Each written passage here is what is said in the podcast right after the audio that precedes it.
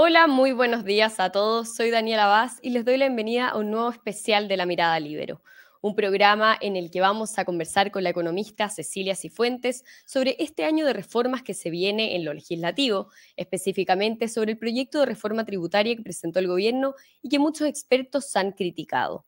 Antes del receso legislativo de febrero, la Comisión de Hacienda despachó a la sala de la Cámara de Diputados el proyecto de reforma tributaria que se votará los primeros días de este mes.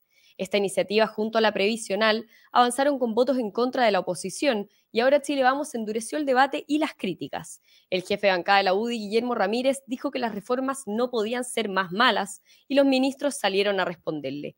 ¿Es tan mala la reforma tributaria propuesta? Es lo que vamos a conversar. Pero antes, darle las gracias a la Red Libero por permitir que este programa sea posible y si quieren saber más sobre esta red, lo pueden hacer en el link que está en la descripción de este video. Bien, saludamos entonces a Cecilia Cifuentes, directora del Centro de Estudios Financieros del S Business School de la Universidad de los Andes. ¿Cómo está? Muy bienvenida. Muy buenos días, Daniela, y muy buenos días a todos los auditores del Libero. Bien, vamos a entrar de lleno a la reforma tributaria. Existe cierto consenso de, de que Chile necesita una nueva reforma tributaria, pero varios economistas, incluso Klaus Schmidt-Hebel lo dijo acá en entrevista con el Libero, que era la peor reforma tributaria de la historia de Chile. ¿Cómo evalúa usted la reforma que, presentó el gobierno? Bueno, la verdad que yo también tengo una evaluación bastante negativa de, esta reforma. Nosotros en las últimas décadas hemos hecho cinco reformas tributarias, eh, todas con un foco en los impuestos al capital. Y, con esta idea de que entonces si ponemos un impuesto al capital, bueno, entonces lo van a pagar las grandes fortunas. Y eso no es así. Eh, eso claramente no es así. Los impuestos al capital, y eso ocurre en una economía abierta, los terminan pagando principalmente los trabajadores y en algún grado los consumidores también. Entonces está este mito de que si subimos la tasa de impuestos al capital van a pagar unos pocos y no va a tener efecto. Y no, tiene efecto, nos afecta a todos. Y el principal efecto negativo lo hemos visto muy claro, que es el castigo al crecimiento económico el crecimiento económico recauda mucho más que las reformas tributarias. Fíjate que en la década anterior a esta, en que no se hicieron reformas tributarias, la recaudación creció a una tasa mucho más alta de lo que ha crecido en esta década con cinco reformas tributarias. Entonces aquí el tema fundamental es darnos cuenta que insistir con esta política de grabar eh, en mayor medida el capital primero no vamos a recaudar lo que estamos esperando y segundo vamos a seguir dañando el crecimiento económico, que es la principal fuente de ingresos para el fisco. ¿Ese sería el punto más crítico o el intransable que usted ve de esta reforma? Para mí ese es el punto más crítico, eh, esta, mirada de de alguna manera decir nosotros vamos a hacer que paguen y, usando el eslogan que se usaba en la reforma tributaria de Bachelet, que también fue una reforma muy negativa, ya vemos los efectos de esa reforma, esto de que la pagan los poderosos de siempre, que es falso. Eh, creo que insisten en ese, en ese camino errado. Hay otras vías mejores para tener más recursos para el fisco y creo que la principal es el crecimiento y no creo eso, la verdad que está demostrado. Entonces uno lo que tendría que preguntarse, ¿y qué impacto tiene esta reforma en el crecimiento? Y la verdad que el impacto es muy negativo, eh, porque hace mucho más atractivo que las decisiones de inversión, los flujos de inversión se destinen a inversiones en, otros en otros países. Entonces, ¿qué es lo que ocurre cuando uno, por ejemplo, por subir los impuestos, el inversionista dice, ah, no, entonces yo la planta de celulosa, en vez de hacerla en Chile, la voy a hacer en Brasil?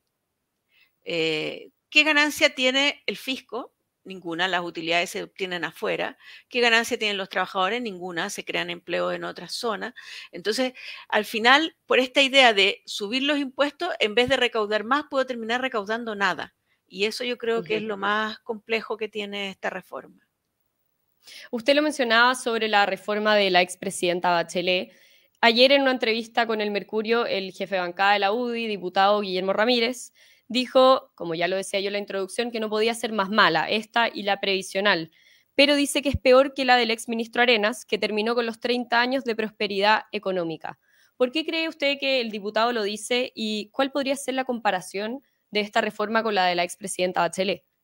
A ver, hay que, hay que partir diciendo que la reforma del ministro Arenas nunca se pudo hacer y hubo que modificarla porque era irrealizable esta idea de atribuir utilidades, que era lo que planteaba esa reforma, eh, era impracticable y hubo que modificarla. Eh, poco tiempo después de que se aprobó, nunca se aplicó tal cual como se había aprobado. Eh, era una reforma muy negativa. Yo también tengo en algún grado la percepción de que esta es aún más negativa que esa por esta idea de ponerle impuestos al, patrimonio y por además directamente ponerle impuestos al ahorro de las empresas, o sea, esta idea de grabar las utilidades retenidas de las empresas. O sea, cuando toda la filosofía que había, que tenía el sistema tributario chileno hasta antes de la, de la reforma de Bachelet, era buscar la forma en que las personas pagan impuestos cuando gastan, pero cuando ahorran ¿Qué es lo que significa que estén ahorrando? Que están poniendo recursos a disposición de nuevos proyectos, a que se cree empleo, a que mejoren los salarios. Entonces, siempre lo que se planteó es, eso vamos a darle incentivo a que cuando las empresas, en vez de repartir las utilidades, las dejan adentro de la empresa generando nueva actividad, las empresas solo van a pagar el impuesto de primera categoría, que ya es bastante alto, pero lo que dejen adentro no, no, va a tener el impuesto global complementario. Aquí lo que se hace es ir exactamente en la dirección opuesta y decir, si usted empresa tiene utilidades retenidas, yo le voy a cobrar por esas utilidades retenidas un impuesto. Esto sería equivalente a lo siguiente. Supongamos una persona que decide que quiere comprarse un televisor. Entonces empieza a ahorrar para el televisor. Y entonces el gobierno le dice, Oiga, pero mire, usted eh, no me está pagando IVA, está postergando IVA porque no se está comprando el televisor. Entonces, vaya pasándome una parte de eso, adelánteme un poco del pago del IVA. Lo que se está haciendo con el impuesto a las utilidades retenidas es lo mismo. ¿eh? Oiga, usted está reteniendo utilidades, entonces no me está pagando impuesto global complementario. Entonces vaya adelantándome impuestos. Pero una vez que me compro el televisor, ahí vuelvo a pagar todo el IVA de nuevo. No es que me digan, ah, pero ya pagó una parte. No, lo cobra de nuevo. Esa es la lógica que tiene esta reforma con esta idea del impuesto al patrimonio y este, y este elemento de cobrar por las utilidades retenidas de la empresa. Y esto, estos puntos que usted menciona van en línea con los mecanismos que usan en otros países que, incluso acá se han puesto como ejemplo. Eh, Nueva Zelanda es algo que hemos escuchado hablar el gobierno. ¿Tienen alguna similitud con, con lo que están proponiendo este gobierno? Bueno, es que aquí hay que explicar que este, este sistema que tiene Chile de integrar el impuesto eh, a la persona con el impuesto a la empresa, eh, no se usa en muchos países. No se usa en muchos países no porque sea un mal sistema, sino porque desarrollar un sistema como este es complejo. Chile ya lo desarrolló a partir del año 84. Eh, y eso es un avance en materia tributaria. Desde el punto de vista eh, teórico, uno puede decir que cuando el sistema de impuestos está integrado, lo que uno tiene es justicia horizontal.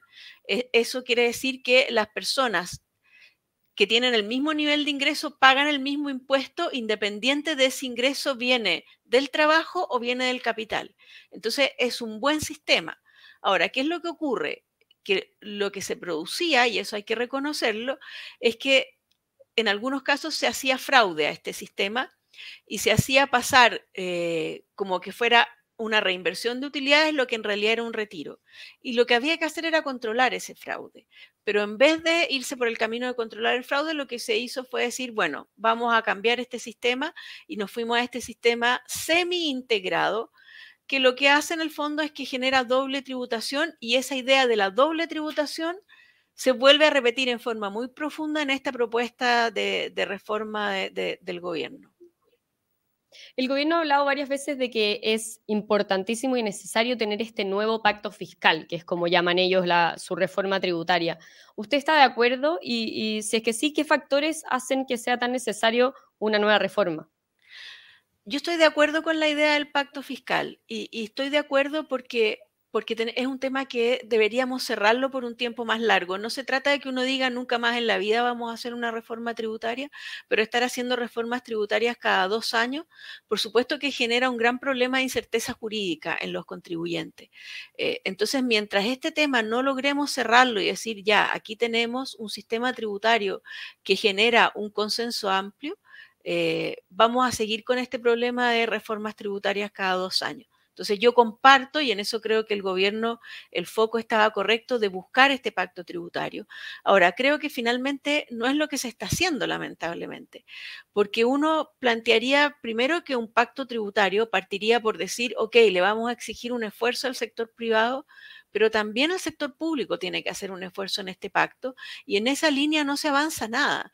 Hay muchos estudios que muestran el nivel de ineficiencia que tiene el gasto público en Chile, la cantidad de programas mal evaluados que hay en los que se sigue gastando. Entonces a mí me parece que una condición esencial de la búsqueda de un pacto y que hubiera, es que hubiera disposición de ambos lados, en el fondo, que por un lado el sector privado dijera, ok, vamos a pagar más impuestos, pero por otro lado el sector público dijera, ok, yo voy a revisar que efectivamente lo que estoy recaudando se esté gastando bien. Y sabemos a ciencia cierta que eso no es así y no hay ningún esfuerzo en esta reforma de revisión de gasto. Eh, eso no existe. Entonces yo creo que esta idea de, pacto que yo la comparto no está presente en la práctica en esta reforma tributaria. El ministro Marcel ya ha realizado varias indicaciones al, primer proyecto de reforma tributaria que fue anunciado. De hecho, hoy esa fue parte de su respuesta al diputado Ramírez a la entrevista. ¿Usted cree que todavía tendrá que ser más matizado este proyecto para que, para que finalmente se apruebe? A ver, yo creo que las indicaciones han sido muy menores y han sido eh, por errores evidentes que tenía la reforma. Y uno, por ejemplo, es este impuesto a las utilidades retenidas, en que en realidad si uno establece que las personas le deben plata al fisco por retener impuestos, por, por no gastarlo, entonces tendría que ser, lo que tendrían que pagar tendría que ser eso que se está reteniendo por la tasa por la tasa de impuesto en el fondo que se está dejando pagar y eso cobrarle algo, pero aquí se aplicaba directamente la tasa de impuesto sobre el total de utilidades retenidas, o sea, ahí había un error evidente, en esa línea se hizo una indicación que mejoró en algo, pero sigue siendo todavía, sigue existiendo este, este impuesto al ahorro, que, para mí al menos es absolutamente contradictorio con la idea de fomentar el crecimiento y la inversión. En Chile llevamos 10 años en que hemos observado una caída permanente tanto de la tasa de ahorro como de la tasa de inversión. Y eso lo que ha hecho es que entonces se cree menos empleo formal, crezcan menos las remuneraciones y, y mejoren eh, menos la calidad de vida de las personas. Un proyecto de inversión de una empresa muchas veces está orientado, por ejemplo, a, ofrecerle a los consumidores eh, mejoras en la calidad de los bienes para poder eh, hacerle competencia a un competidor que a lo mejor no está ofreciendo tan buena calidad y yo como empresa decido voy a hacer un proyecto de inversión con nuevas tecnología que va a permitir que los consumidores tengan mejores bienes y servicios. Entonces, aquí el tema relevante es que cuando hay menos inversión y hay menos ahorro, es una cuenta que la pagamos todos, incluido el fisco, porque como se crece menos, también se recauda menos. La reforma tributaria de Bachelet recaudó la mitad de lo que se esperaba. Eh, y en ese sentido, ¿y por qué fue eso? Porque el país dejó de crecer. Usted lo mencionaba, el crecimiento económico está muy relacionado con eh, la recaudación fiscal. ¿Qué se espera en crecimiento para este año y, cómo podría afectar eso finalmente em, la, reforma que ellos hablan que podría recaudar, primero dijeron 4 puntos del PIB, luego 3,5, según el crecimiento que vamos a tener? ¿Son números muy ambiciosos? Sí, la meta de recaudación que se ha puesto el gobierno, que la ha ido corrigiendo a la baja, sigue siendo eh, bastante ambiciosa. Yo creo que va a recaudar menos de lo que, de lo que quiere recaudar. Eh, y respecto al crecimiento de este año, bueno, justo acabamos de conocer el IMASEC del mes de enero, que fue un poco mejor a lo que se esperaba. Eh, y al parecer hay indicios de que finalmente la economía, a lo mejor, si es que tiene una recesión este año, que es todavía el escenario más probable, va a ser una recesión moderada. Esto en parte importante porque nos están llegando mejores noticias del exterior, sobre todo por la recuperación de China. Eh, pero la verdad que uno no podría estarse alegrando de que Chile fuera uno de los cinco países del mundo que van a tener crecimiento negativo en el, en el año 2023. O sea, sigue siendo un resultado malo. Eh, y en ese sentido, eh, el ministro se muestra optimista de que no se están dando los escenarios catastrofistas que se habían pronosticado. Es verdad que no se están dando esos escenarios catastrofistas, pero la verdad que conformarse con un crecimiento de cero o levemente negativo eh, no es para nada algo que parezca razonable. nosotros necesitamos que el país siga creciendo para mejorar las condiciones de vida de la población. Y en este aquí hay un tema bien de fondo parte ahora esta discusión constitucional en que se quieren establecer derechos sociales, mayores beneficios del Estado a las personas, y habría que decir que si el país no vuelve a crecer, no hay ninguna posibilidad de que podamos satisfacer las demandas sociales. No se van a satisfacer simplemente pasando eh, plata de un bolsillo a otro, que es un poco en lo que está basada las reformas del gobierno. Es insuficiente. Para ir cerrando, Cecilia, se dice que la reforma tributaria es la que vendría a financiar la reforma previsional. Son ambas que, el gobierno quiere eh, sacar adelante durante este año. ¿Qué opinión tiene usted sobre la reforma previsional? Chile Vamos incluso planteó que presentaría un proyecto alternativo porque ya poner indicaciones le parecía insuficiente. Bueno, e, efectivamente yo te tendría que decir que la reforma previsional me parece incluso peor que la, que la reforma tributaria. ¿Por qué? Porque, porque eh, modificar los impuestos es algo que estamos viendo que, es algo que se hace habitualmente en el fondo. Eh, o por lo menos, claro, no es lo ideal hacerlo cada dos años como lo hemos hecho últimamente, pero cada cinco años, cada ocho años es normal que se modifiquen la, la política tributaria. Eh, la política de seguridad social es una política mucho más permanente y eso lo vemos si analizamos todo lo que nos ha costado tratar de hacer una reforma de pensiones. Llevamos más de 10 años tratando de hacer una reforma de pensiones y por lo tanto una vez que uno hace algo es algo que es mucho más permanente. Y en ese sentido una mala reforma de pensiones puede generar un daño mucho mayor una mala reforma tributaria, que después, posteriormente, es más fácil de, perfeccionar. De hecho, esto se vio con la reforma tributaria de Bachelet, se aprobó una reforma que era impracticable y al poco tiempo se pudo corregir. Con la reforma de pensiones eso es mucho más complejo. Y en ese sentido creo que aquí es más relevante todavía que el gobierno se abra a buscar acuerdos y a buscar consenso y la verdad que hasta ahora esa apertura eh, no se ha visto. Eh, aquí lo que prima en esta reforma de pensiones es básicamente la idea de estatizar el sistema. Y estatizar el sistema no va al centro del problema. El centro del problema de pensiones es que necesitamos ahorrar más.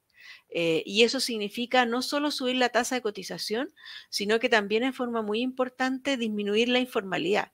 Y lo que vemos en realidad es que la informalidad está aumentando. La reforma del gobierno no hace prácticamente nada por atacar la informalidad laboral.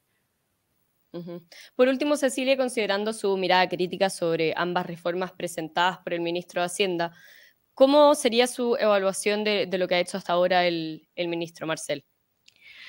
Bueno, en términos de reforma, claro, no se ha aprobado ninguna de las reformas. Yo tengo la percepción de que ninguna de estas dos reformas tiene los votos, sobre todo en el Senado, para ser aprobada y necesitamos seguir trabajando las reformas y mejorándolas. Eh, y, en ese sentido creo que todavía falta mayor disposición del gobierno a buscar efectivamente acuerdos.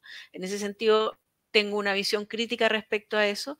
Hay que destacar, sí, que, que el gobierno pudo cumplir razonablemente bien el presupuesto fiscal que le heredó el gobierno anterior, que implicaba una disminución bien importante del gasto en el año 2022. Eso se veía difícil y se logró. Y en ese sentido sí reconozco el mérito del ministro en términos de, de, recuperar eh, la disciplina fiscal. Bueno, que este año se vuelve a deteriorar un poco, pero sí creo que sigue siendo muy importante en Chile eh, tener un ministro de Hacienda que se dé cuenta de la importancia que tiene la responsabilidad fiscal y en ese sentido le asigno a Mario Marcelo un rol, un rol positivo y, y significativo. Bien, Cecilia Cifuentes, muchísimas gracias por su tiempo, por su importante visión sobre las reformas tributarias y previsional. Muchas gracias, Daniela, y muy buenos días entonces a todos los auditores. Nos estaremos viendo en una próxima conversación. Bueno, me sumo a las palabras de Cecilia. Muchas gracias a todos los que nos están viendo y a la Red Libero por permitir que este programa sea, se haga posible. Nos vemos en un próximo especial Mirada Libero. Muchas gracias.